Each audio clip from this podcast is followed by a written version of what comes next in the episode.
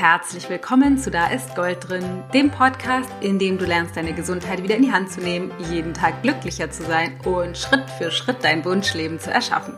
Ich bin die Dana Schwand von Ich Gold und habe heute einen prominenten Gast bei mir für dich. Und zwar die sagenumwobene Greta Silva. Ich weiß nicht, ob du schon von ihr gehört hast. Greta Silva ist sowas wie die Pressesprecherin fürs Alter. Sie plant 120 zu werden und ihre Botschaft ist, die Lebensspanne zwischen 30 und 60 ist genauso lang wie die zwischen 60 und 90. Mit 66 hat sie einen YouTube-Kanal gestartet, der millionenfach aufgerufen wurde. Sie ist Model, was in ihrem Alter jetzt auch ein bisschen außergewöhnlich ist, hat zwei Bestseller geschrieben. Einen 2018 wie Brausepulver auf der Zunge. Glücklich sein ist keine Frage des Alters. Und jetzt 2019 noch alt genug, um sich jung zu fühlen. Ähm, sie hat sogar einen Eintrag in Schulbüchern und also auf der Website der UNESCO mit einem Video vertreten, in dem äh, es in verschiedenen Kulturen darum geht, wie Menschen altern. Sie ist auf jeden Fall 72 und eine Rakete und ich freue mich total, unser Gespräch mit dir zu teilen. Lass uns reinstarten.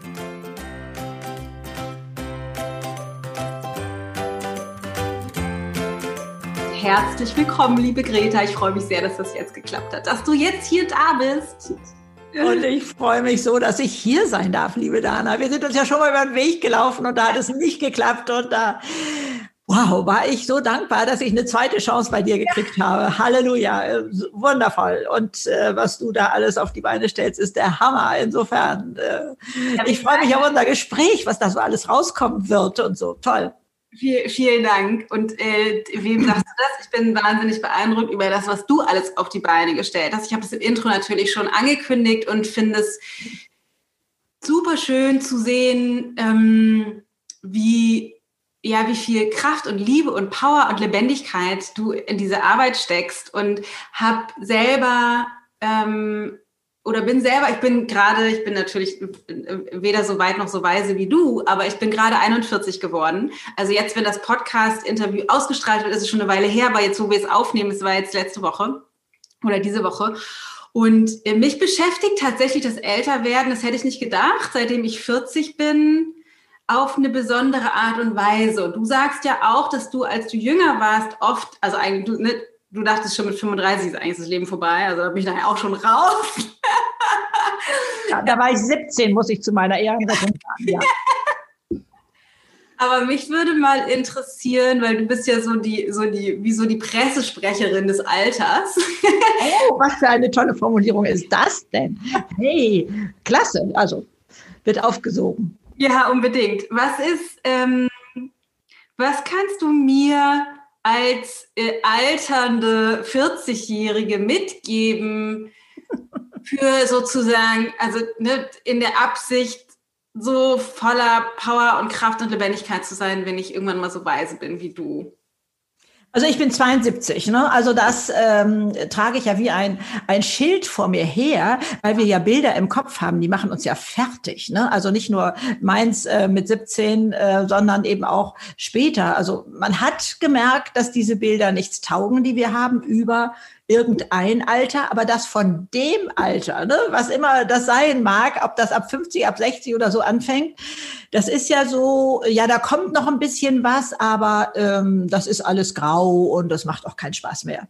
Und als ich begriff, dass die Zeit von 60 bis 90 genauso lang ist wie die von 30 bis 60, da war das ja wie so eine Erlösung für mich, dass, dass man nochmal dasselbe Zeitpaket geschenkt bekommt, nur diesmal ohne Stress. Also diese schlaflosen Nächte, du kennst das mit Kindern, ne? also ein Kind krank oder was weiß ich, oder aber auch andere Sorgen, Job wackelt oder Beziehung oder wie auch immer. Also wir haben viele gute Gründe, äh, wieso wir manchmal nachts wach liegen und uns Sorgen machen und das fällt weg im Alter. Also oder vieles davon fällt weg, sagen wir mal so.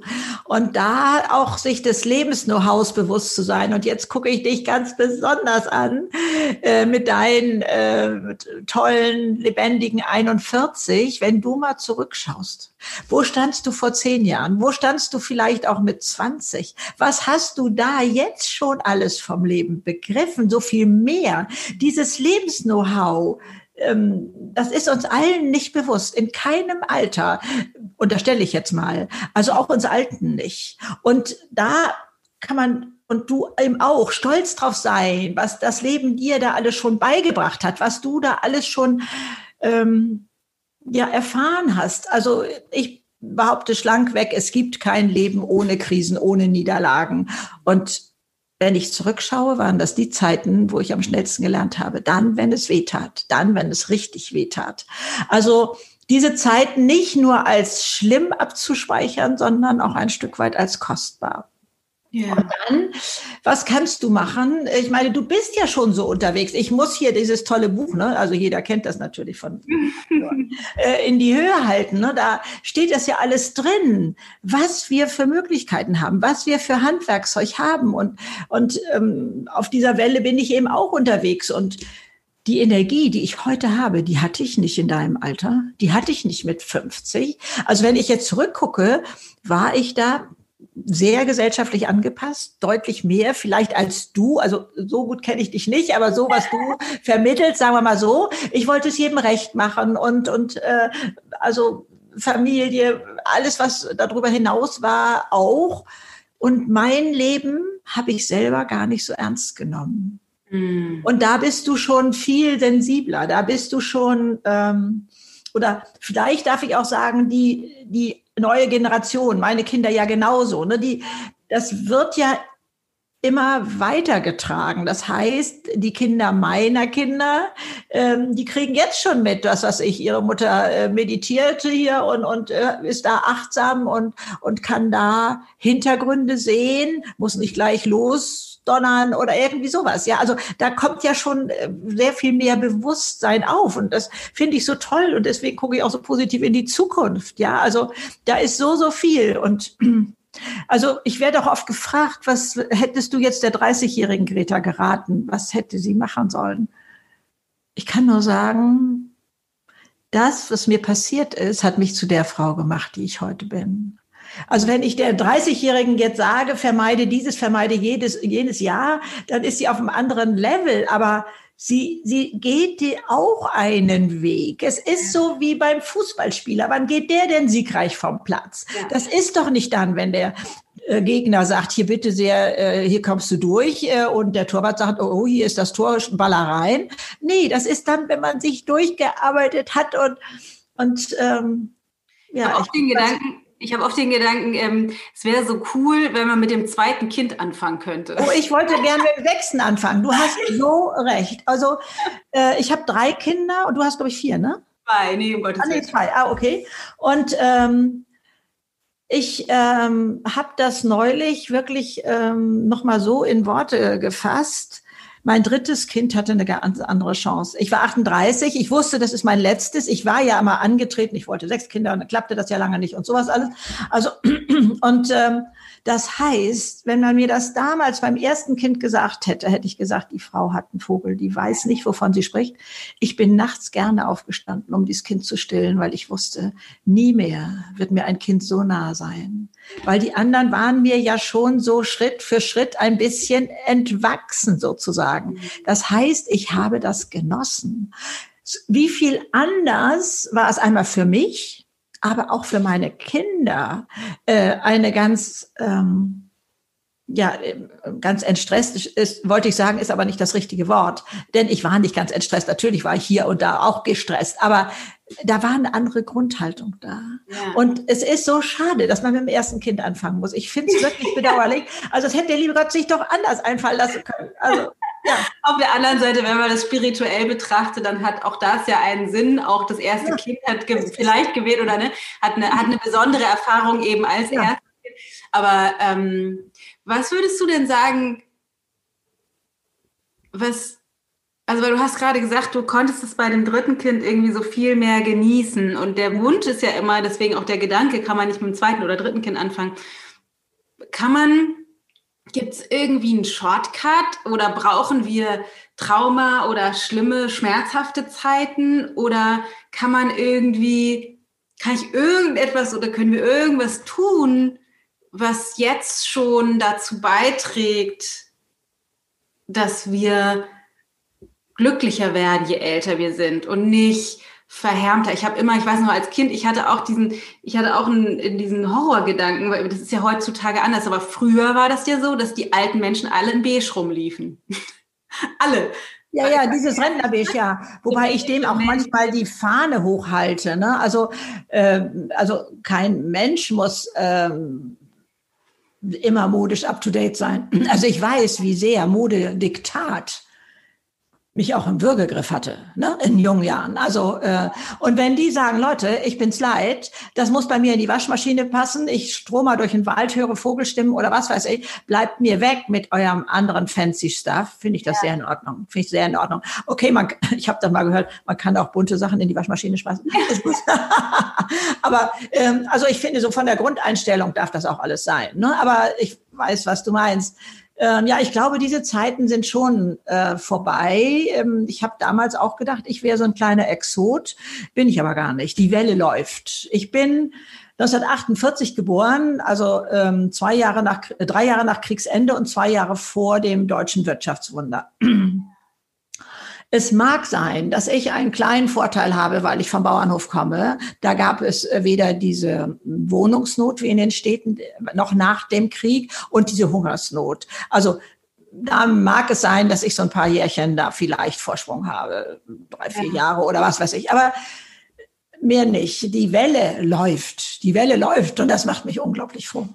Hm. Oder hast du irgendeinen Gedanken noch dazu, was wir machen können? Also gibt es irgendetwas? Ja, ähm, ich denke, das sprichst du aber auch schon immer an, den per Perfektionisten. Ja. Diese Bilder im Kopf, sie sind ja unsere eigenen. Wie wollte ich sein? Als Ehefrau, als Mutter, als Kollegin, als Freundin, was weiß ich. Überall hatte ich so einen Bilderrahmen und habe mich angestrengt, da reinzupassen. Und ähm, bis ich irgendwann doch mal begriff, was mache ich eigentlich mit mir? Wem nützt das? Und wenn man sich dann mal die Frage stellt, möchte ich mit einem wirklich auf allen Gebieten perfekten Menschen zusammen sein als Partner? Da würde ich sagen, um Gottes Willen, nein, das, da würde ich ja weglaufen. Ja, und wieso versuchen wir das denn immer wieder so perfekt zu sein? Nicht perfekt zu sein ist liebenswert wenn man das mal versteht. Demut ist liebenswert. Demut hat ja bei uns auch noch so ein bisschen falschen Unterton in meinen Augen. Also ich meine nicht die schicksalsergebene Demut, so nach dem Motto, ich habe ja keine andere Wahl, sondern diese freiwillige, ja. dass der andere auch groß sein darf und, und so etwas. Also was habe ich für Tipps? Das wäre also einmal dieser Perfektionismus, der mal bei mir ist eine Krähe, der muss ich dann mal den Schnabel mit Paketklebeband zukleben oder, oder so etwas, aber da hat ja jeder sicherlich andere Bilder. Dann ähm, daraus resultieren auch ein bisschen mit sich gnädig sein, so wie man mit einer besten Freundin umgehen würde. Wenn die jetzt was versemmelt hat, vergeigt hat, dann würde man, man doch sagen, Mensch, komm her, du, ich back dir einen Kuchen, ich lass dir Badewanne ein, du, wir sind alle nur Menschen, äh, das passiert und davon geht die Welt nicht unter und sowas und wir selber machen uns so fertig. Ne? Also da zu gucken, ähm, also was mir jetzt auch immer so hilft, egal wenn es irgendwo knubbelig ist, sagen wir mal so, irgendwas ist entweder zu viel oder, oder läuft mir gegen Strich oder passt mir nicht, also wie auch immer. Meine schnelle Frage, was würde dir in dieser Situation gut tun? Wo ich dann selber gucke, kann ich daran etwas ändern?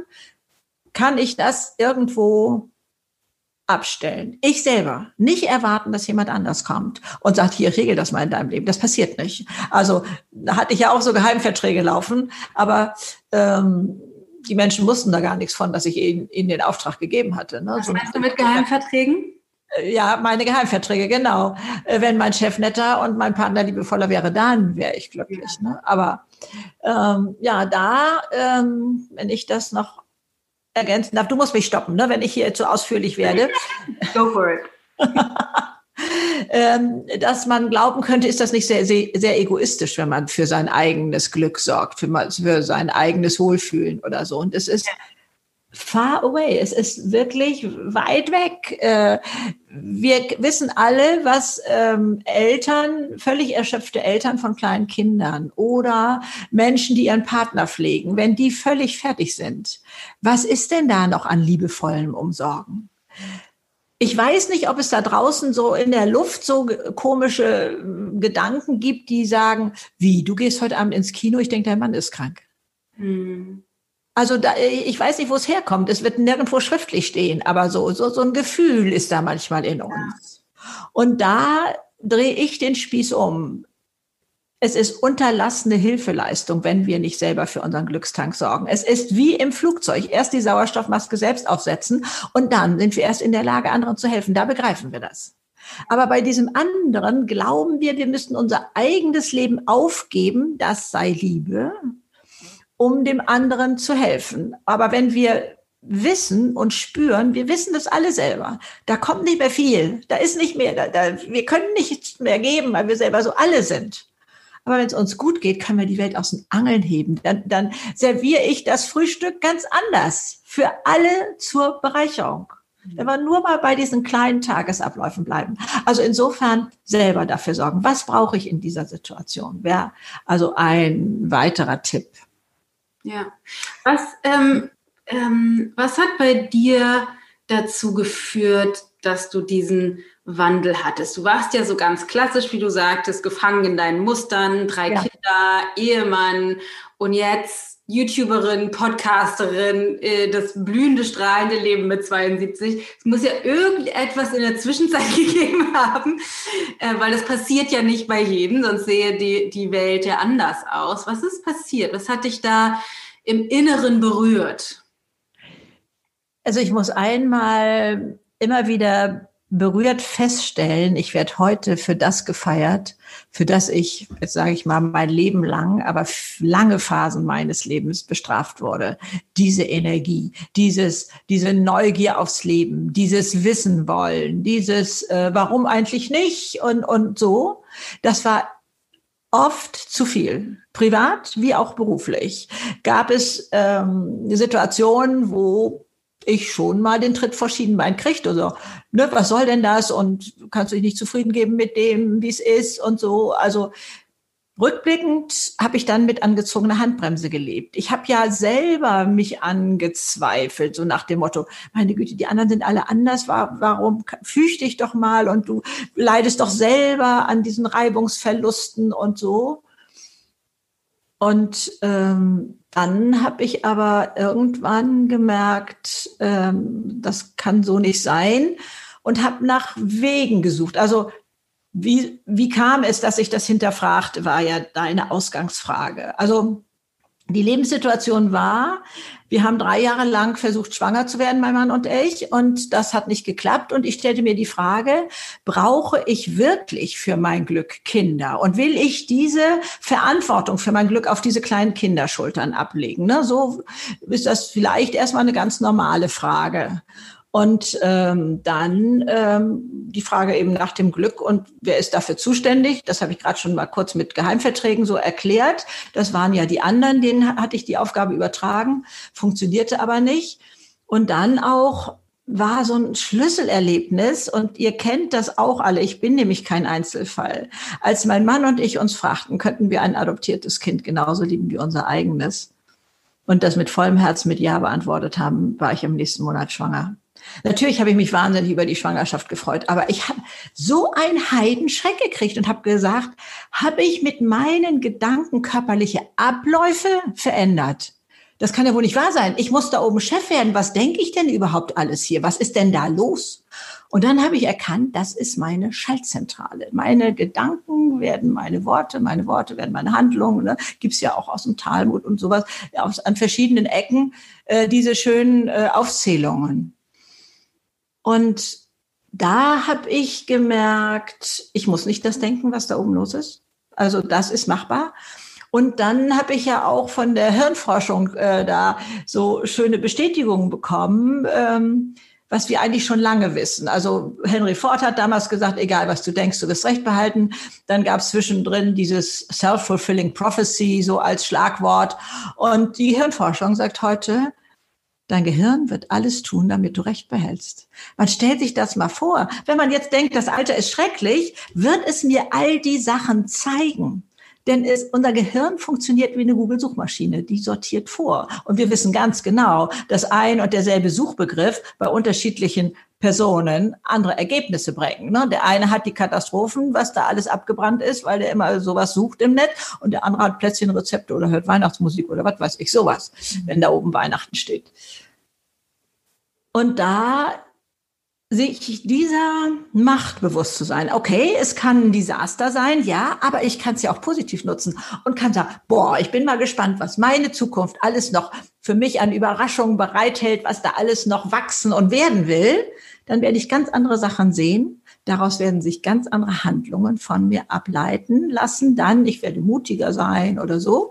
Und schwupps habe ich ein anderes Leben. Also, das ist gar nicht ein ewiges Einüben, sondern äh, die Blickrichtung der Gedanken zu verändern, so nenne ich das immer gerne. Mhm. Hast, du, hast du irgendeine Form von Achtsamkeits- oder Meditationspraxis oder machst du das sozusagen einfach, ich sag mal, willentlich durch das Trainieren, wann auch immer es dir bewusst wird? Also ich habe mit 38 ungefähr, oder sagen wir mal Ende 30, da fing meine Ehe an zu kriseln, äh, wobei ich ja noch viele Jahre verheiratet war. Aber mein Mann interessierte sich immer mehr für seinen Job und, und kriegte gar nicht richtig mit, was in der Familie lief und so. Also er hatte nicht eine Freundin, ich hatte auch keinen Freund. Also, aber so das andere, so das war mir alles zu wenig. Ich wollte Nähe und mehr. Und da habe ich mich auf ähm, die Suche gemacht oder mir fiel es zu, diese Zufälle. Äh, und ich habe innere Reisen kennengelernt. Und innere Reisen bedeutet, da drin mal hinzuschauen. Das ist eine Form von Meditation, wenn man so will, aber sie geht in Bildern. Ne? Also man macht einen Spaziergang und dann begegnet man seiner Stärke genauso wie seiner Angst und so etwas. Ne? Also das bringe ich ja auch jetzt äh, neu äh, oder in die Welt in einem geschützten Mitgliederbereich bei mir wo ich das dann auch äh, vermittel und, und anwende und äh, mit ganz zauberhaften Ergebnissen, was da dann so entsteht an Durchatmen, an leichter werden. Ne? Denn das, wovor wir Angst haben, ist ja oft so ein riesengroßes Paket. Ne? Und da bin ich dann auch schon gleich bei diesem für mich auch so wichtigen Thema, wie werde ich alte Verletzungen los?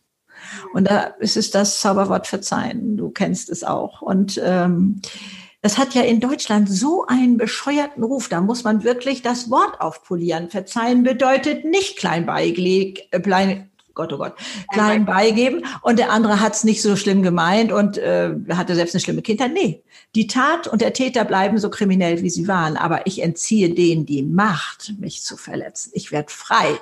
Und das, nur mal ganz kurz erklärt, fängt nur im Kopf an. Ich konnte es in meinem Leben oft üben die Wut war noch genauso da und, und mein Hals zu, sondern ich verzeihe ihm, ich verzeihe ihm. Wenn die Rachegedanken hochkamen, also ich erinnere mich immer, also das erste Mal, wo mir das so bewusst war, war in einem Job, wo man Lügengeschichten über mich erzählt hatte und ich, das war schon schlimm genug, aber die andere Seite glaubte das und so.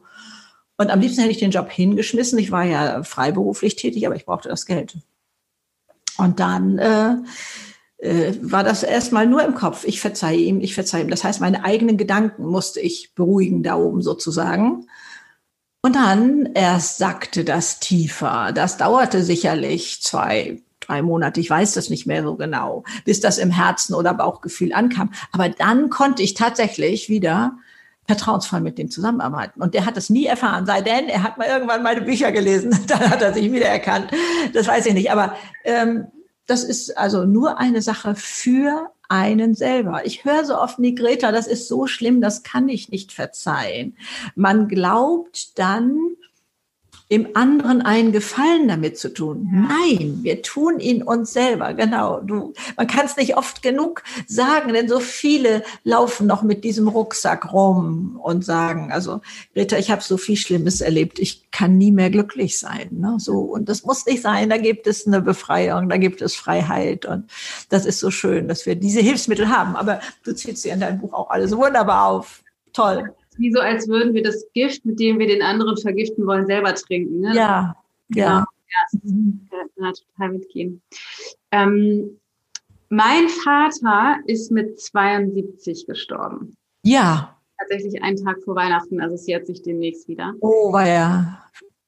Und der war wahnsinnig, der ist ein bisschen, also direkt sozusagen nach Kriegsende geboren und der war wahnsinnig gefangen in seinem, in seinem für seine Mutter sorgen damals, in seiner Angst vor schlimmen Krankheiten, die er dann alle produziert hat, wo du sagst es nicht, mhm. also so die, das, was, was unser Kopf tatsächlich ja. kreiert war, war wirklich, äh, hat sich körperlich, also aus meiner Perspektive, so wie auch Gesundheit funktioniert, wirklich runtergewirtschaftet. Und ich habe immer gedacht, 72 ist ja auch kein Alter, ähm, um zu sterben. Und ich musste in der Vorbereitung auf die Folge jetzt heute so ein bisschen, ja, das hat mich so ein bisschen nachdenklich gemacht, weil du bist halt genauso alt wie ja, ist richtig. Vater, als er gestorben ist. Und der, also das, wenn man wenn man euch jetzt nebeneinander stellen würde in dem gleichen Alter, ist halt kein Vergleich. Das heißt, du du wirkst ja nicht nur von deiner Energie, die du, das ist sicherlich auch ein bisschen persönlichkeitsabhängig, so so ne powervoll und jugendlich auf eine Art, aber du hast ja auch, du strahlst ja auch eine unglaubliche Vitalität aus und das ist natürlich auch ein Thema, was mich irgendwie interessiert. Das, Ernährung, ne? Ernährung, Sport, ja. Trinken. Du, du, kommst ja aus dieser Ayurveda-Schiene ja. und die äh, finde ich auch selber sehr, sehr toll. Ja. Ich mache das allerdings nicht so wundervoll konsequent wie du, sondern ich mache ja Ayurveda-Kuren. Ja. Ich habe angefangen in Sri Lanka damals, dann wurde das politisch da sehr unruhig, dann habe ich mich in Deutschland umgesehen. Hm. Und äh, ich weiß, es sind Verjüngungskuren, ne? was man da macht äh, mit sich und äh, also abgesehen davon ähm, von dieser Reinigungskur, die ich dann gerne mache. Äh, es ist aber nicht nur eine körperliche, äh, nee. ich sagen, eine organische Reinigung, sondern das geht ja viel, viel weiter. Ja. Und ähm, sich dessen bewusst zu sein. Also ich bin da neulich also erst drauf gekommen. Ich hatte mich immer gewundert, ich habe das unglaubliche Glück, ich stehe bei der UNO auf der Plattform mit einem Film, den die über mich gedreht haben. Unfassbar, ne? Also ähm, ich meine, bin nicht zum Mond geflogen oder irgendwie sowas. Aber ähm, und zwar unter dem großen Thema Nachhaltigkeit. Und dann habe ich mich gefragt, also die zweite Unterschrift, die habe ich immer verstanden, wie andere Länder mit dem Alter umgehen. Das ist äh, war fein für mich. Aber Nachhaltigkeit. Und wenn man da guckt, Bundesministerium für Bildung und Forschung sagt, ähm, lebe heute so, dass du auch in Zukunft gut leben kannst, dass dein Umfeld gut leben kann und die nachfolgende Generation auch. Und es geht meistens um Ressourcen. Und die Ressource Leben ist auch begrenzt. Sind wir uns das eigentlich, sind wir uns dessen eigentlich bewusst? Und leben wir, egal in welchem Alter, ob in deinem Alter oder mit 20 oder mit 72, so, dass ich auch in Zukunft gut leben kann? Denn ich will ja auch noch viele, viele Jahre leben. Hm. Oder zünden wir die Kerze an beiden Enden an und sagen, spielt keine Rolle, ich will es jetzt genießen und, und ne, also nach mir die Sintflut oder so. Wir zahlen selber den Preis, dessen sind wir uns, glaube ich, nicht immer bewusst. Also wer das vielleicht im Fokus hat, sind die Raucher. Ich ja. glaube, die wissen, dass es ihnen mal auf die Butterseite fallen kann. Ja. Aber das betrifft Ernährung genauso oder Trinken ist also auch so ein vernachlässigtes äh, Gebiet. Ne? Trinken, ich meine damit Wasser, Tee und sowas. Und ähm, Dann kommt aber noch in meinen Augen äh, mehr hinzu. Und zwar das in Deutschland so sehr beliebte Jammern. Wir sind ja leider als Nation verschrien. Ich wusste das lange nicht, aber äh, dass wir so gerne jammern. Und da mal zu gucken, was ist denn da los? Und dass wir alle mal jammern müssen, einen Tag oder zwei, wenn wir wirklich im Tee hängen, das ist ja unstrittig. Aber jammern in der Dauerschleife ist eine Umweltbelastung. Das zieht nicht nur mich runter, das zieht mein Umfeld runter und meine Kinder auch noch. Und zu gucken, wieso mache ich das denn? Also ich denke, einmal in Deutschland ist es eine Dating-Plattform. Wenn ich mich in der Firma an Kopierer stelle, über den Chef mecker, über andere Abteilungen, habe ich sofort Verbündete. Ich kann mich aber auch in der fremden Stadt an eine Bushaltestelle stellen und da rumjammern, der kommt hier immer zu spät und was für eine Katastrophe. Dann habe ich sofort Leute, die dem zustimmen. Wenn ich mich hinstelle und sage, mein Gott, bin ich froh, dass wir hier eine Bushaltestelle haben, meine Güte, nochmal, wie toll ist das denn? Dann werde ich komisch angeguckt. Mhm. Also das als Dating-Plattform zu nutzen, hat den Nachteil, auf dieser Form sind nur Jammerlappen unterwegs. Und wir sind alle lieber mit, mit inspirierenden, wachen Menschen zusammen. Und wenn wir uns da mal fragen, könnte es sein, dass Jammern uns in eine Einsamkeit bringt? Also das mal zu hinterfragen. Wieso mache ich das? Um eine extra Streicheleinheit zu kriegen oder mehr Unterstützung oder, oder so. Alles gut und schön. Aber der Preis ist hoch. Also da mal zu gucken, also ähm, nachhaltig. Also, also wenn ich von der Ayurveda-Kur komme, ne, das sieht man sofort. Aber man sieht auch, wenn, also ich esse kein, eigentlich kein Zucker, kein Weißmehl, sicherlich gibt es da immer mal Ausnahmen oder so. Das sehe ich am nächsten Tag in meiner Haut. Die wird müde. Die ist einfach müde. Die hat dann nicht so eine Strahlkraft. Also, äh, oder wenn ich lange nicht genug trinke oder so. Das kann ich alles recht schnell sehen in, an meinem Gesicht. Ja, ja, es ist, ja, es ist schön, das von dir zu hören, weil ich kann natürlich nur ich kann natürlich nur nach vorne raus zu den Leuten sprechen, zu sagen, so, ihr müsst aufpassen, weil es hat eine Konsequenz, aber es ist irgendwie ja, ja. total schön, weil du, du hast ja die Erfahrung. Ja, genau, richtig. total aber schön. Ja, ja, und auch cool, dass du die, die Kuren nutzt. Das ist einfach super. Ähm, hast du, also, es ist irgendwie komisch, dir die Frage zu stellen, aber hast du Angst vorm Altern? weil ich weiß nicht. nee, also ich weiß, dass ich ähm, mit, mit, was weiß ich, in zehn Jahren, mit 82 zu mir mit 72 runter gucke und sage, ja, hast noch nicht so viel verstanden. Ne? Also äh, man denkt ja immer, egal in welchem Alter man ist, so jetzt, jetzt habe ich wirklich, mhm. also ich habe es begriffen. Man denkt ja immer, man hat die 100 Prozent. Auf jeden Fall. Ist für das Alter ja auch stimmig. Ja. Aber wenn man, wenn ihr selbst zurückguckt und guckt, ne, mit 30 habt ihr auch gedacht, das ist jetzt äh, die 100, das, ich habe, ich lebe diese Intensität, ich lebe diese 100 Prozent. Und wenn du jetzt zurückguckst, sagst du, ja, aber pass auf, da kommt, wird noch besser, wird noch besser, sei geduldig. Und so, ähm, also ich stehe jedes Mal bei meinem Geburtstag, ähm, schaue aus dem Fenster und sage, eins weiß ich ganz genau. Ich fühle es in jeder Körperzelle. Das kommende Jahr wird noch toller als dies. Und es ist auch so. Es ist einfach auch so. Jetzt kann man auch wieder Hirnforschung und Self-Fulfilling Prophecy mit ja. hinzunehmen. Ja, ohne Frage. Aber ähm, ähm, so, ich, ich meine, was in meinem Leben passiert, ist doch unglaublich. Das hätte ich mir doch nicht vor zehn Jahren, vor acht Jahren ausmalen können. Ja. Wäre doch gar nicht möglich gewesen. Also ich werde dann immer nach meinen Zielen gefragt, was hast du noch vor in der Zukunft und so. Sag ich, nur die Hände offen zu halten und, und zuzugreifen, was immer da kommt. Mhm. Denn ich könnte es mir ja gar nicht so toll vorstellen, wie das, was passiert. Mhm. Und insofern, also ich feiere meine Offenheit und schnappe ich da was auf und hier und dann mache ich da selber noch irgendwie was dazu und, und, und so und denke, ach ja, toll. Also ich weiß beim Podcast, war das so, dass ich schon von vielen Seiten oder von mehreren Seiten angesprochen wurde, Mensch, willst du nicht auch einen Podcast machen? Und ich denke, ach Leute, lass mich in Ruhe, mein YouTube-Kanal, drei Millionen Aufrufe, das, das läuft klasse. Ich muss nicht alles diesen neumutschen Kram machen. Ja. Und dann stand ich irgendwann am Esstisch und es schoss mir so der Gedanke durch den Kopf, es wäre schon geil, wenn du das könntest. Und dann musste ich so lachen und dachte, okay, der Schalter ist umgelegt. Go for that. Also dieses, wie werde ich mich fühlen, wenn ich das mache? Und der, der geht ja ab, ich weiß nicht, was da draußen los ist. Der ist noch nicht mal ein Jahr am Markt und hat 100.000 Follower. Ich weiß ja. gar nicht, wie das passiert. Also, ähm, also ich jubel da immer nur und denke, wie zauberhaft ist das denn? Und wenn ich da mit meinen kleinen Weisheiten da so, ja, viel verändern kann in dem Leben von anderen Menschen, dass die sagen, Mensch, ich gucke jetzt auf mein Leben viel gnädiger und, und komme viel besser klar und habe viel mehr Leichtigkeit und so. Boah, das ist für mich so ein Geschenk. Also ich kriege viel mehr zurückgeschenkt, als ich hier je verteilen könnte. Also das ist einfach für mich toll. Deswegen höre ich damit auch nicht auf. Ja, total gut. Glaubst du es, ähm, ich glaube, es wäre tatsächlich theoretisch für jeden von uns möglich, in ja. dieser Perspektive zu leben? Ja. Das denke ich schon. Das denke ich äh, tatsächlich. Davon bin ich überzeugt. Wobei ich auch sage, es gibt keine Fehler.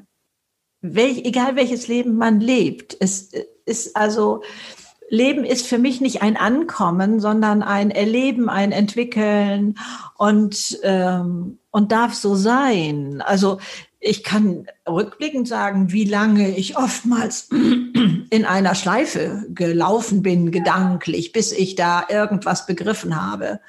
Also der eine dreht da zehn Ehrenrunden, der eine muss da mehrere Schleifen gehen und dann hat man mal wieder was begriffen, dann geht es mal wieder voran und so.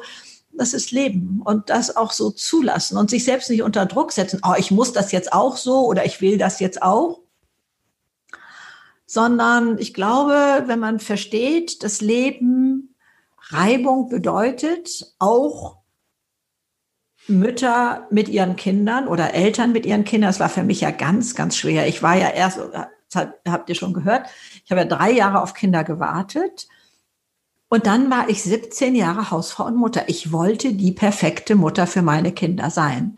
Und ich begriff irgendwann, ich krieg das nicht hin. Da bin ich viel zu ungeduldig, da habe ich was nicht begriffen, da war ich ungerecht oder was weiß ich. Und dann bin, also ich, für mich brach so eine Welt zusammen. Meine Güte, du machst nichts anderes. Du bist nicht sonst berufstätig oder sowas, ne? Also ich war noch so diese klassische Hausfrau mit Marmelade kochen und all diesen Sachen. Und, und ich habe es nicht hingekriegt. Ich habe es nicht hingekriegt. Und da musste ich ja auch erstmal abtauchen und gucken, was läuft hier alles falsch oder ist Leben so angelegt? Und dann habe ich auch irgendwann begriffen, mein super toller Vater, der ja also also in mich ein Vertrauen gesetzt hatte, sondersgleichen, der erdreistet sich zu sterben, als ich 19 war. Innerhalb eines Tages ein Herzinfarkt. Da, da bräuchte meine ganze Kindheit zusammen. Also, und dann habe ich viel, viel später festgestellt, also auch dieser perfekte, für mich perfekte Vater hat in mir ausgelöst, dass ich vermutlich immer auf Zehenspitzen gelaufen bin, um diesem Bild zu entsprechen, was er von mir hatte. Bestimmt auch noch weit über seinen Tod hinaus. Und dann wurde mir klar, Mensch, also wenn er das, der, der für mich sehr toll war, auch nicht geschafft hat oder mich ein Stück weit, das ist jetzt für mich ein hartes Wort, verbogen hat, mhm. dass ich nicht so mich entwickelt habe, wie es leicht jetzt einfach mir entsprach, dann, dann muss doch da eine Bandbreite sein, ne? also von ganz schlimmen Eltern bis zu diesem tollen Eltern, ähm, Vater da. Da ist immer irgendwas nicht so. Es geht nicht anders. Also es hat mich mit mir erstmal versöhnt, dass ich also merkte, ich glaube, das ist so angelegt, dass wir uns aneinander schleifen. Ich habe ja so viel von meinen Kindern gelernt. Das waren meine größten und sind heute noch meine größten Lehrmeister. Also worauf kommt es wirklich an im Leben? Was ist wirklich wichtig? Meine Ehrlichkeit, wo ich rummauschel. Aha, sag immer die Wahrheit ihr kennt das nicht mehr, aber damals gab es noch Telefone, gab es noch keine Handys, äh, wo dann auch mal, was weiß ich, der Achtjährige ranging und dann wiederholte er den Namen, schönen guten Tag, Frau Müller oder was weiß ich. Und dann kamen wir und sagten, sind nicht zu Hause, so ungefähr. Dann habe ich gedacht, er soll meinetwegen jetzt lügen. Geht wohl nicht. Es gibt auch andere Sätze, kann sagen, passt gerade nicht, kann sie zurückrufen oder irgendwie sowas. Also das, das lernt man durch Kinder, aber sowas von, das ist so ein Lackmustest. Ne? Also hm. ehrlich, was ist dahinter und, und sowas alles. Also das hat mir so viel beigebracht. Und da zu wissen, ja, wir sind in der Diamantschleiferei. Wir sind alle als Diamanten auf die Welt gekommen und es darf immer mehr funkeln. Und ich weiß nicht, wie der Stein sich fühlt, wenn der in der Diamantschleiferei ist, ob der dann auch manchmal ein bisschen jault und sagt, oh, äh, ist gerade ein bisschen hart. Aber das so anzunehmen und ich weiß auch, dass ich mal war über 60, weiß nicht mehr. Irgendwas war da in meinem Leben passiert und ich, es tat richtig weh. Und ich dachte, oh Mann, muss das in meinem Alter denn noch sein? So, ne? Ich nenne das immer so mit Sprach mit Bruder innerlich, so nach innen und so. Und dann kam da auch von innen so eine Antwort wie, glaubst du wirklich, du seist schon fertig? Mhm. Nee, es ist ein Weg und, und es gehört dazu und, und ähm, Eltern ähm, können gar nicht perfekt sein. Also äh, ich habe mich bei meinen Kindern dafür entschuldigt, habe gesagt, ich habe es damals nicht besser gekonnt. Ne? Also ähm, das kann ich so rückblickend sagen. Ich hätte da manches lieber nicht gemacht, wäre nicht so streng gewesen. Der erste hat so viel aushalten müssen, sage ich mal, mhm. wo ich immer, oh Gott, was fängt denn jetzt für eine Phase an, um Gottes Willen. Und das war einer, der wollte es wissen. Ne? Das war einer, der wollte es wissen. Und ähm, also auf dem Weg gehen, warum denn das? Da unten ist doch ein schöner Graben mit Modder und noch mit Hundehäufchen und was weiß ich, kann man viel besser gehen und viel aufregender. Und ähm, nein, akzeptierte der gar nicht. Und da dachte ich, aber wie will ich denn mit meinem Kind hier umgehen? Will ich immer strenger werden und, und so? Es kann nur Liebe sein. Es kann nur die Sprache der Liebe. Liebe ist die stärkste Kraft in meinen Augen. Also das habe ich begriffen im Leben. Also dies setze ich auch beruflich ein. Also wenn ich da manchmal mit dem Rücken an der Wand stehe und so und mir dann innerlich die Frage stelle, wie würde die Liebe jetzt entscheiden? Das heißt, überhaupt nicht klein beigeben und zu sagen, ja, lass dem anderen den Vorteil oder so. Nee es ist ein sich anders hineinversetzen nochmal. Ein, ein ähm, ich glaube, also, Nana, du musst mich stoppen, du merkst das schon. Ne? Ich springe hier von rechts nach links und was weiß ich. Also sich dessen bewusst zu sein, wir bestehen nicht nur aus Körper und Verstand. Wir haben noch etwas in uns. Ich, ich habe hab das immer bei mir im Hinterkopf angeordnet. Ihr merkt das schon mit meiner Handbewegung. Ähm, denn wir können unseren Verstand beobachten, indem wir, was denken wir gerade? Da muss es also einen Beobachter geben. Wir können uns auch fragen, Mensch, tut mir jetzt die linke Hand weh und geht's meinem Fuß jetzt besser? Also muss es da auch ein Beobachter sein. Also äh, einen Beobachter geben. Wir sind also nicht Körper, wir sind also nicht Verstand, sondern wir haben einen Verstand, wir haben einen Körper. So wie wir auch ein Auto haben und damit fahren können, aber wir sind nicht Auto. Und, und sich dieser Macht, dieser Kraft, dieser inneren Stärke, dieses Bewusstsein und da auch mal hinzufragen. Also in meinen Augen ist das Liebe äh, pur sozusagen. Ich lebe ja auch mit sehr viel Gottvertrauen. Also da ähm, damit damit spielig ist das falsche Wort, das ist zu oberflächlich, sondern das nutze ich als Tool. Das ist ein Bestandteil meines Lebens. So ist es schöner.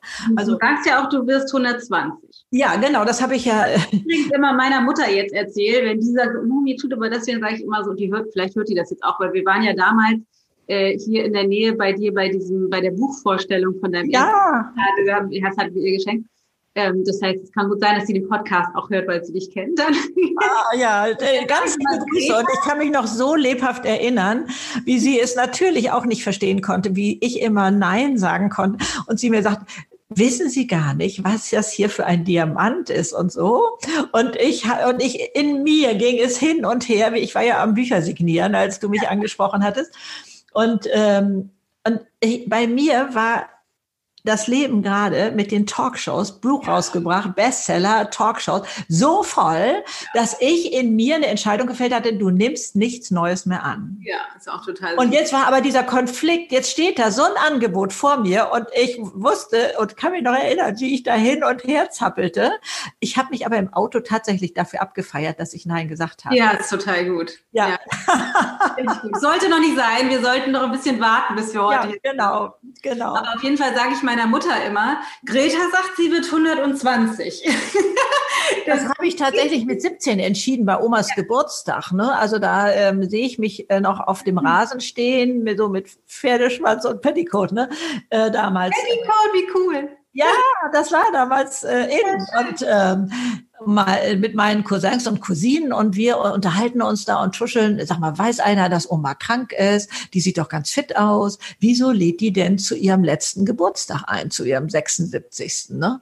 Und also mein ältester Cousin sagt gleich, also so ein Quatsch, kein Mensch weiß, äh, wann er stirbt. Ähm, das ist blöd. Aber also mir tat Oma so leid, dass ich dachte, oh Gott, wie muss ich das anfühlen, jetzt zu wissen, das ist der letzte Geburtstag. Und dann habe ich mich Kerzen gerade dahingestellt. Also mein Unterbewusstsein hat das fotografiert. Ich selber war mir gar nicht bewusst, was das für eine Tragweite hat. Aber ich sehe das sozusagen wie ein Foto noch vor mir und sage, also so wie Oma mache ich das nicht. Ich entscheide heute, ich werde 120. Und wenn ich damit 100 gehen muss, ist auch gut. Und das habe ich verinnerlicht. Also ich habe ja lange nicht daran gedacht, aber als man dann irgendwann, weiß ich nicht, vielleicht als ich über 50 war, so auf mich zukam und sagte, hast du keine Angst vorm Alter? Und so, da dachte ich immer nur, äh, was soll diese Frage jetzt? Dazu bin ich doch viel zu jung. Ich werde doch 120. Also insofern kann ich das jedem empfehlen, deiner Mutti, also wirklich auch, bitte jetzt entscheiden, 120 zu werden. Und dann wird sich vieles verändern. Erstmal gehen wir in eine andere Verantwortung für unser Leben. Da sind wir wieder bei Ernährung, bei Sport, bei Bewegung, bei Trinken und diesen ganzen Sachen. Und ähm, es ist so viel leichter, so zu leben. Ich habe ja das Gefühl, ich bin in der Blütezeit meines Lebens mit 72. Das kann man sehr grenzwertig finden, ohne Frage. Aber für mich ist das eine coole Geschichte. Also mich so selbst zu erleben. Ja. Und das ist ja das Einzige, was zählt. Nicht, was die anderen da drüben sagen oder so, dass die manchmal denken, no, Greta übertreibt die nicht ein bisschen und ist ja alles gut und schön oder so. Also äh, ich habe da mal äh, diesen, wie heißt er noch mit Vornamen, ich glaube Boris Grundl, so ein toller Redner, äh, sitzt im Rollstuhl und war ja, äh, ist querschnittsgelebt, weil er irgendwo in so einen See gesprungen war in jungen Jahren. Und er wurde interviewt und dann hatte der Reporter ihn angerufen später und hat gesagt, also ich muss Sie vor der Überschrift warnen, die wird hart. Und dann hat er gesagt, ja, okay, erzählen Sie mal, was ist das für eine Überschrift? Er würde es wieder tun. Und dann äh, sitzt er da in seinem Rollstuhl und nickt so und sagt, hm, ja, ich glaube schon. Und dann sagt er zum Publikum so, und ich weiß genau, was ihr jetzt denkt. Komm her, mach dir doch nichts vor, du wirst doch gerne wieder laufen können und so. Und dann sagt er ganz ruhig und schlank weg, es ist völlig egal, was ihr denkt. Es kommt einzig und allein darauf an, was ich denke über mein Leben. Und sich dessen mal bewusst zu sein, wie denke ich denn über mein Leben? Es macht den Unterschied. Denke ich, es ist hier alles so schlimm, es ist alles so fürchterlich und äh, ich habe ja nie eine Chance im Leben. Und die da jetzt im Podcast, die haben gut reden, die sind bestimmt reich, die sind ähm, äh, gesund, die sind glücklich äh, und und äh, aber ich armes Würstchen.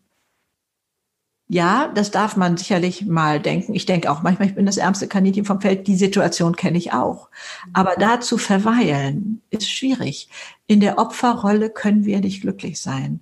Uns da wieder raus zu bewegen in kleinen Schritten. Ich bin mal so ein großer Freund von kleinen Schritten. Also ich war nie der Typ, der sagt, okay, wechsel den Job, trenn dich von dem Kerl oder irgendwie sowas. Also, sondern immer wieder nach diesen kleinen Schritten suchen und gucken, was brauchst du heute in dieser Situation? Was kannst du machen für dich? Und vielleicht mal mit einer Freundin treffen oder wie auch immer das sein kann. Ähm, also da möchte ich wirklich Mut machen. Guck mal, wie du auf dein eigenes Leben schaust. Das ist das, was zählt. Und jeden Tag so Dankbarkeitsübungen ne, sind ja angepriesen. Überall Dankbarkeit ist der größte Glücklichmacher. Und auch im Desaster, auch wenn wir wirklich gerade etwas ganz, ganz Schlimmes erleben, Verlust eines Menschen oder Liebeskummer oder was auch immer, vielleicht der Verlust eines Jobs oder so, dass man guckt, gibt es trotzdem, trotz dieses Schlimmen, vielleicht doch etwas, noch irgendwas, drei Sachen, für die ich dankbar sein kann. Das hilft, das ist so ein kleiner Schritt raus. Und dann weiter zu gucken.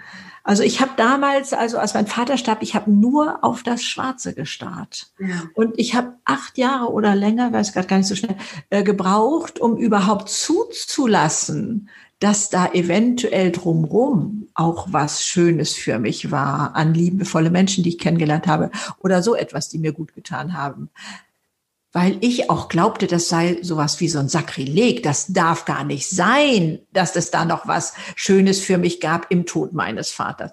Es ist nicht so, dass wir die Wahl haben zu tauschen. Das, also, ich habe das mal ähm, mit einer Person besprechen wollen, wo ich auch dachte, das ist jetzt schon so viele Jahre her ich sagte da so recht schnell, ich glaube, dieses Schlimme hat dich zu dieser zauberhaften Person gemacht, die du heute bist. Und da sprang diese Person vom Stuhl auf und sagte, darauf pfeife ich, darauf hätte ich immer gepfiffen, wenn ich doch nur meine Mutter wiederbekommen hätte. Aber vor dieser Wahl stehen wir nicht, sondern wir haben nur die Wahl, ob wir das andere sehen oder nicht. Das macht den Unterschied. Aber da muss man, glaube ich, ganz vorsichtig sein, wenn jemand gerade in diesem Schlimmen steckt und, und so, dann darf auch Trauer sein. All diese Gefühle dürfen sein, die haben eine Berechtigung in uns. Und jetzt bin ich auch ganz kühn, die auch wertzuschätzen und nicht sie unbedingt weghaben zu wollen. Ja, ich kenne diese Tendenz natürlich auch oder ich habe die gerne unter den Teppich gekehrt. Nee, ist schon alles gut. Ist schon alles gut. So, ne? Also ich bin ja tough und nee, ist schon alles gut. Mm -mm. Da mal in reinzugucken. Und das äh, ist eben jetzt seit kurzem erst möglich bei mir, ähm, dass ich da mit rausgehe mit diesen inneren Reisen, wo das dann alles mal so sein, liebevoll sein darf. Also darüber bin ich ganz, ganz glücklich, ja. so ein schönes Paradoxon, finde ich. Dieses auf der einen Seite sich zu erlauben, dem Gefühl Raum zu geben, dass das halt da sein darf, dass man auch traurig sein darf, weil viele von uns ja, inklusive mir, immer wieder denken, so, oh, ich will das eigentlich auch gerade nicht fühlen, ne? Ich möchte lieber glücklich sein, also das irgendwie so wegstecken zu wollen. Ja. Also mhm. den, den, Raum zu kriegen auf der einen Seite, mhm. aber auf der anderen Seite das auch nicht zu dramatisieren und daran festzuhalten und immer schlimmer zu machen. Das ist halt wirklich so ein, so ein schmaler Grad, den wir da mhm. immer wieder gehen müssen. Ja. So, ja. Ganz, ganz Aber es lohnt sich, ne? Es lohnt sich. Also diese Abenteuerreise nach innen, finde ich, ist die größte überhaupt. Also dagegen kann doch, also was weiß ich, eine Fernreise gar nicht mithalten, was da in uns alles möglich ist, ne? Also. In dieser Zeit ist das ein total schöner Spruch. Ja, genau. Ja, ne? Die Reise nach innen, dass die ja. halt wertvoller ist als die Fernreise, die wir. Wir wollten nämlich eigentlich tatsächlich eine Weltreise machen ab Januar. Das ist natürlich alles jetzt, mm. alles jetzt nicht mehr möglich. Ähm, Greta, ich ja. habe ähm, immer so ein paar Sätze, die ich dich bitten würde zu vervollständigen. Also ich gebe dir okay. einen Satzanfang und du darfst einfach den ersten Gedanken sagen, der dir kommt. Gerne. Ähm, die Welt braucht Liebe. Hm. Liebe ist die stärkste Kraft. Hm. Altern bedeutet Wachstum, Freiheit. Hm. Darf ich mehr als ein Wort sagen? Ja, bitte. es ist kein Limit drauf. Okay. Ähm, innerer Frieden entsteht durch Verzeihen, sich selbst annehmen, selbst in die Verantwortung gehen.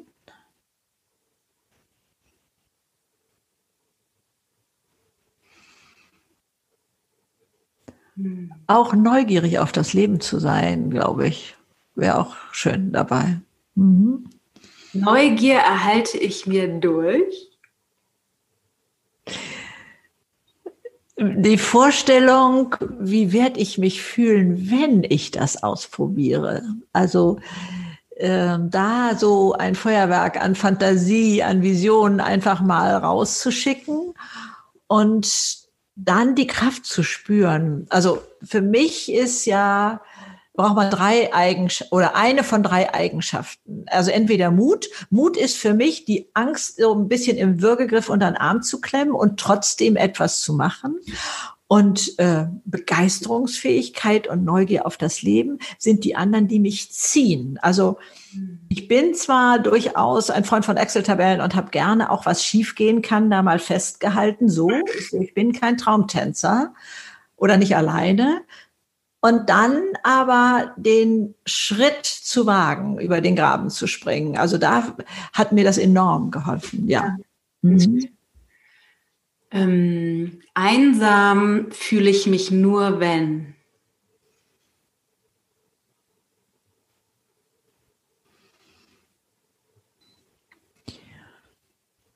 Du meinst die Frage an mich heute gerichtet, ne? Egal, wie auch immer du sie verstehst. Also ich kenne Einsamkeit, ich kenne Einsamkeit in schreiende Einsamkeit in Beziehung, weil da kein korrespondierendes Teilchen ist, was äh, auf dem Gebiet ähm, da mich spiegelt, Austausch ist oder so etwas. Es unterscheidet sich enorm von Alleinsein.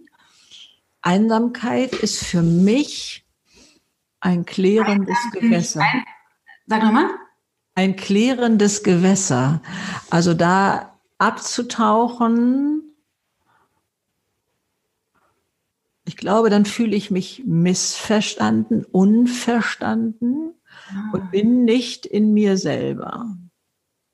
Also ich Mir kam die Frage, weil ich das Thema von älteren Menschen oft höre, ne? weil dann verlieren die vielleicht Angehörige oder die Freunde mhm. sterben oder so. Und dann ist ja. es auch sowas wie so ein, ich fühle mich so einsam und ja, also da hätte ich gleich eine ganze Handvoll Ideen, ähm, was für andere tun zu überlegen, wo kann ich ihm eine Freude machen, ob das ein Anruf ist bei Tante Bertha oder was weiß ich, oder ob ich äh, Plätzchen backe und die den Nachbarn oder im Altersheim an die Türklinke hänge oder äh, äh, im, Alt, im Tierheim im Hund gehe oder so etwas. Also Fokus weg von mir mhm. zu anderen hin. Wo kann ich denen eine Freude machen?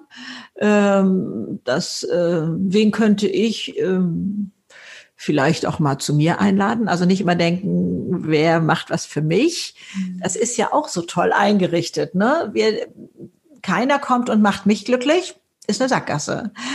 Sondern wenn wir andere glücklich machen, dann werden wir selber glücklich. Finde ich so raffiniert eingerichtet. Also das ist der Hammer.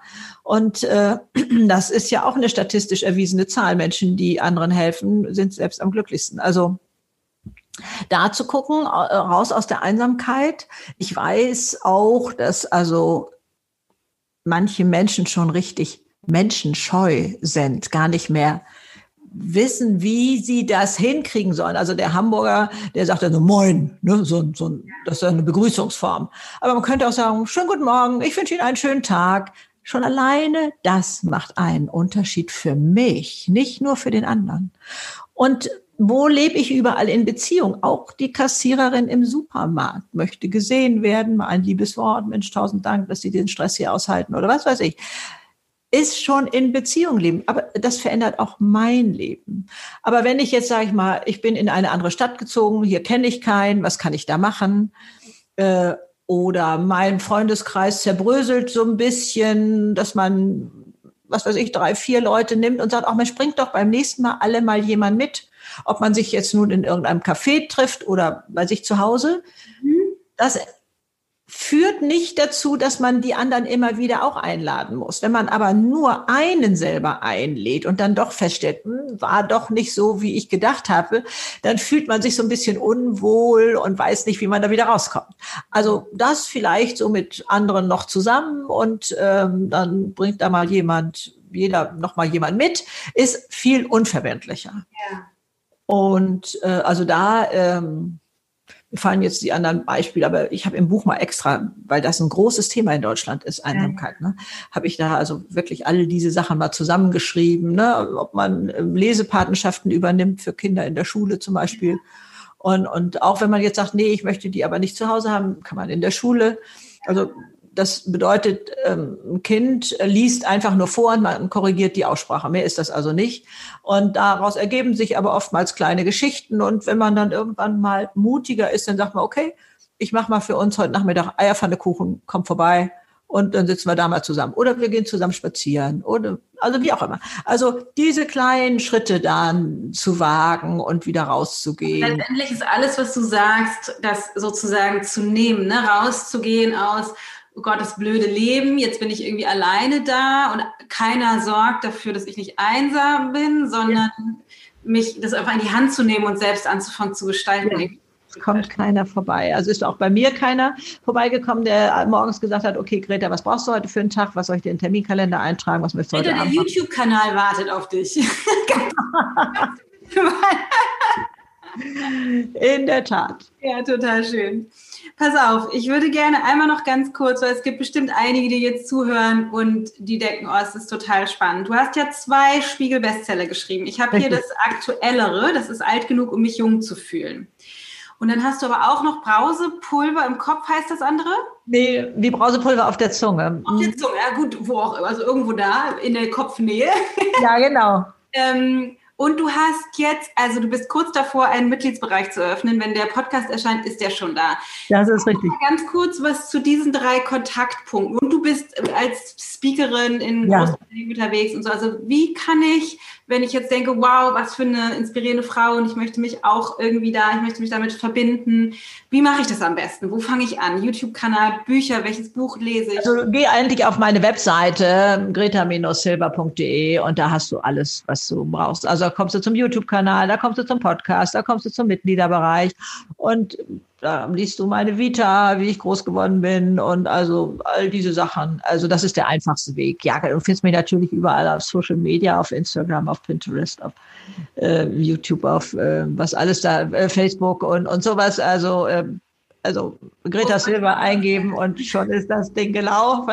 Das muss man sich mal vorstellen. Ich hast du das eigentlich noch alles alleine oder hast du mittlerweile ein Riesenteam, die das alles für dich Nein, ich habe leider kein Riesenteam. Also ich habe äh, jemand, der Social Media äh, ein bisschen äh, mitbegleitet. Ne? Ja. Aber ansonsten bin ich ja. da schon noch selber unterwegs. Ja, und ich habe auch, das ist also ganz, ähm, da habe ich nicht im Traum drauf, äh, mit gerechnet, ich hab, also erschließe sozusagen für die Wirtschaft den Markt der Best Ager. Die haben wirklich geglaubt, also ab 45 hat man keine Bedürfnisse mehr ne? oder nur noch Gummistrümpfe und Magnesium, weißt du so. Und äh, plötzlich sagen, was, 30 Jahre haben, haben die auch noch vor sich? Das kann ja wohl nicht sein.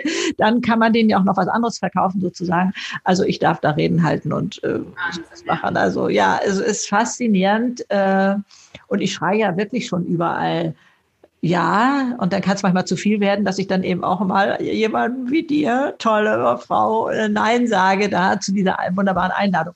Also es ist einfach mega. Also da sich drauf zu freuen und zu wissen, Lebenserfahrung ist ganz was Tolles. Also ich schock ja meine Musikstudenten, mit denen ich manchmal ehrenamtlich in Altersheime gehe, wenn ich ihnen sage, was sie da erwartet, wenn sie ins Altersheim kommen. Ich sage, da sitzt die Generation, die hat euer Handy erfunden, mit dem ihr spielt.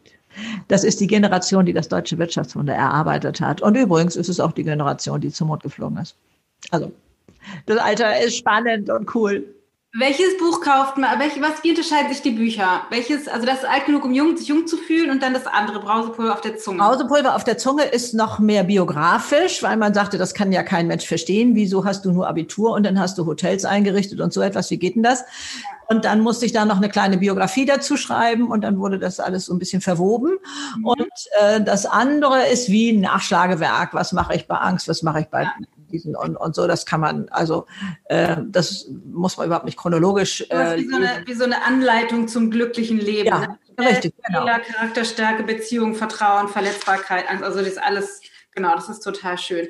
Und dann hast du ja noch deinen Mitgliedsbereich. Das heißt, du bist ja bist ja krass digital unterwegs, also für, ja, also man für dein Alter, wie man so schön sagt. Ja, wirklich. Also äh, und es geht einfach Schritt bei Schritt. Ne? Es ist machbar. Es ist machbar. Also äh, ich kann da nur jedem ja. Mut machen. Also mein Mitgliederbereich, ja, also das ist so mein neuestes Baby und auch, darauf bin ich gerade unglaublich ja. stolz und glücklich, weil ich es auch schaffe, nochmal wieder etwas mehr von mir selber aufzumachen. Ich weiß nicht, ob dir das auch ging, so ging bei den Büchern man hat so ein Schutzbedürfnis und denkt, ja, das kann ich da sagen und das mal lieber ja. nicht und, und so, man möchte so. Und dann habe ich ja schon da, als der Verlag mich bat, also noch so eine Biografie zu schreiben, auch schon gedacht, ah, naja, okay, also das, das so kann ich noch, gerade so, ne? Und jetzt habe ich wieder weiter aufgemacht und erzähle also oder nehme Handwerkszeug mit diesen Reisen nach innen. Das ist so was Persönliches dann. Oder eben auch, wo man mir Fragen stellen kann und die beantworte ich dann im Video. Also das ist viel dichter, viel näher möglich als das, was vorher da war. Und, und deswegen bin ich auch vermutlich so stolz, weil es bei mir wieder ein Schritt mehr zu dieser Offenheit war. Und letztendlich, das weiß man auch, aber ich tue mich da trotzdem noch schwer, sich öffnen, sich verletzbar machen, ist unsere Kostbarkeit. Ne? Und, und da ist mir wieder ein Stück mehr gelungen. Also deswegen glaube ich, feiere ich das gerade noch so ab, verzeih. Ja, finde ich total geil. Ähm, ich kann das auch jeder total mit. Ich weiß noch, als ich mein, mein Buch, das, das neueste Buch jetzt eingesprochen habe, als mhm. ich das vorgelesen habe im, im Tonstudio, dachte ich so, Alter, das ist echt ganz schön privat, was du hier teilst. Und dann dachte ich aber genau, wie du gerade sagst, nee, das ist total schön. Ja. so mutig zu sein und das rauszugeben. Aber ja. mit welcher Absicht komme ich jetzt in deinen Mitgliedsbereich? Ist das sowas wie Lebenshilfe? Ist das sowas wie, wie kann ich alter werden oder lerne ich da, wie mache ich einen YouTube-Kanal? Also was lerne Nein, nein, nein, nein. Du lernst da, wie du mehr Leichtigkeit in dein Leben bekommst, ganz egal in welchem Alter. Ja, ja. Also es ist ja so, dass ich also gerade auf Instagram ähm, auch 18-Jährige tatsächlich da habe. Es ist ja auch ein Video von mir im Schulbuch äh, erschienen. Da habe ich ja fast gedacht, ich stehe im Duden, weißt du, so. Oh, als die Anfrage kam und die, die Genehmigung musste ich erteilen und ich, ja, unbedingt macht, macht. Also das war für mich auch ganz aufregend. Und ähm, also auch junge Leute, auch 18-Jährige sagen, wir haben schon Angst vorm Alter. Und das ist eine Belastung. Das heißt, da liegt so ein Grauschleier auf Deutschland oder auf der ganzen Welt, den ich gerne wegziehen möchte. Und, äh, und da diese Leichtigkeit ins Leben zu bekommen und ähm, in jedem Alter nicht nur die Angst vorm Alter zu nehmen, sondern zu gucken, kann ich nicht auch schon in diesen jungen Jahren, die noch so stressig sind durch Termine, durch ähm, ja, man ist verantwortlich für andere, ne? dieses alles, also ob für Kinder oder für Mitarbeiter und Kollegen oder was weiß ich, da liegt ja einiges auf der Schulter. Kann ich damit leichter umgehen? Kann ich oder muss ich das, was ein Kollege da lebt, muss ich das so für mich so annehmen? Oder kann ich da freier werden und so? Und da kann man eine Menge machen. Richtig cool. Und ich hatte gerade noch den Gedanken, vielleicht abschließend, wo du sagtest, du willst den Grauschleier heben, mhm. finde ich, kann ich, gehe ich total mit, finde ich total schön. Und was ich besonders toll finde an der Art und Weise, wie du das machst, ist, dass du ja aber das, ich musste grau, ne, dass dein, dein Künstlername oder mittlerweile auch wahrscheinlich richtiger Name Silber, also das Silber, du, du hast, du bist ja trotzdem grau, weil was viele ja machen, ist dann sich färben damit man das nicht mehr sieht, aber du bist halt, du trägst deine wunderschöne weiß-graue Frisur mit Stolz, aber hast dann halt farbig rote Lippen. Also das heißt, du, das ist so wie, du, du nimmst den Grauschleier weg, aber bringst halt da Farbe rein. Das ist einfach wunderschön. Ja. Vielen Dank, Greta, für die Arbeit, die du machst. Ich danke dir so sehr, dass ich hier dabei sein darf und dass du so zauberhafte Fragen gestellt hast. Das freut mich so.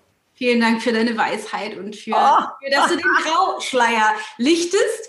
Ähm, bin total gerne dabei, das zu supporten. Wir verlinken das alles in den Show Notes, deine Bücher. Ja. im Mitgliedsbereich, damit alle in, in Massen zu dir strömen. Deine Kanäle, wir haben das wahrscheinlich alles schon. Ansonsten sage ich Kirsten, dass sie das nochmal von dir holen soll. Total schön. Ja, wundervoll. Vielen, vielen Dank. Alles Liebe euch und erwarte das Beste vom Leben. Es steht dir zu. Das war die Greta. Ist das nicht verrückt? Verrückte Nudel. Also wenn ich mal mit 72 so fit und aufgeweckt und weltoffen und redegewandt bin, dann bin ich, glaube ich, sehr glücklich. Außerdem finde ich das Ziel, 120 zu werden, auch tatsächlich sehr inspirierend. Ich hoffe, du konntest ganz viel mitnehmen aus dem Gespräch und es hat dich auch inspiriert, von einer so tollen, weisen Frau zu lernen und bin ganz gespannt auf deine Gedanken. Lass mich das unbedingt wissen auf Instagram oder meinetwegen auch gerne auf Facebook und dann können wir uns da noch ein bisschen weiter drüber unterhalten. Ansonsten, äh, Teaser, Teaser, Teaser. Es gibt bald, bald spannende Neuerungen. Aber mehr erzähle ich nicht. Wollte ich nur ein bisschen neugierig machen. Aber freue mich auf ganz bald. Erstmal bis nächste Woche. Deine Dana.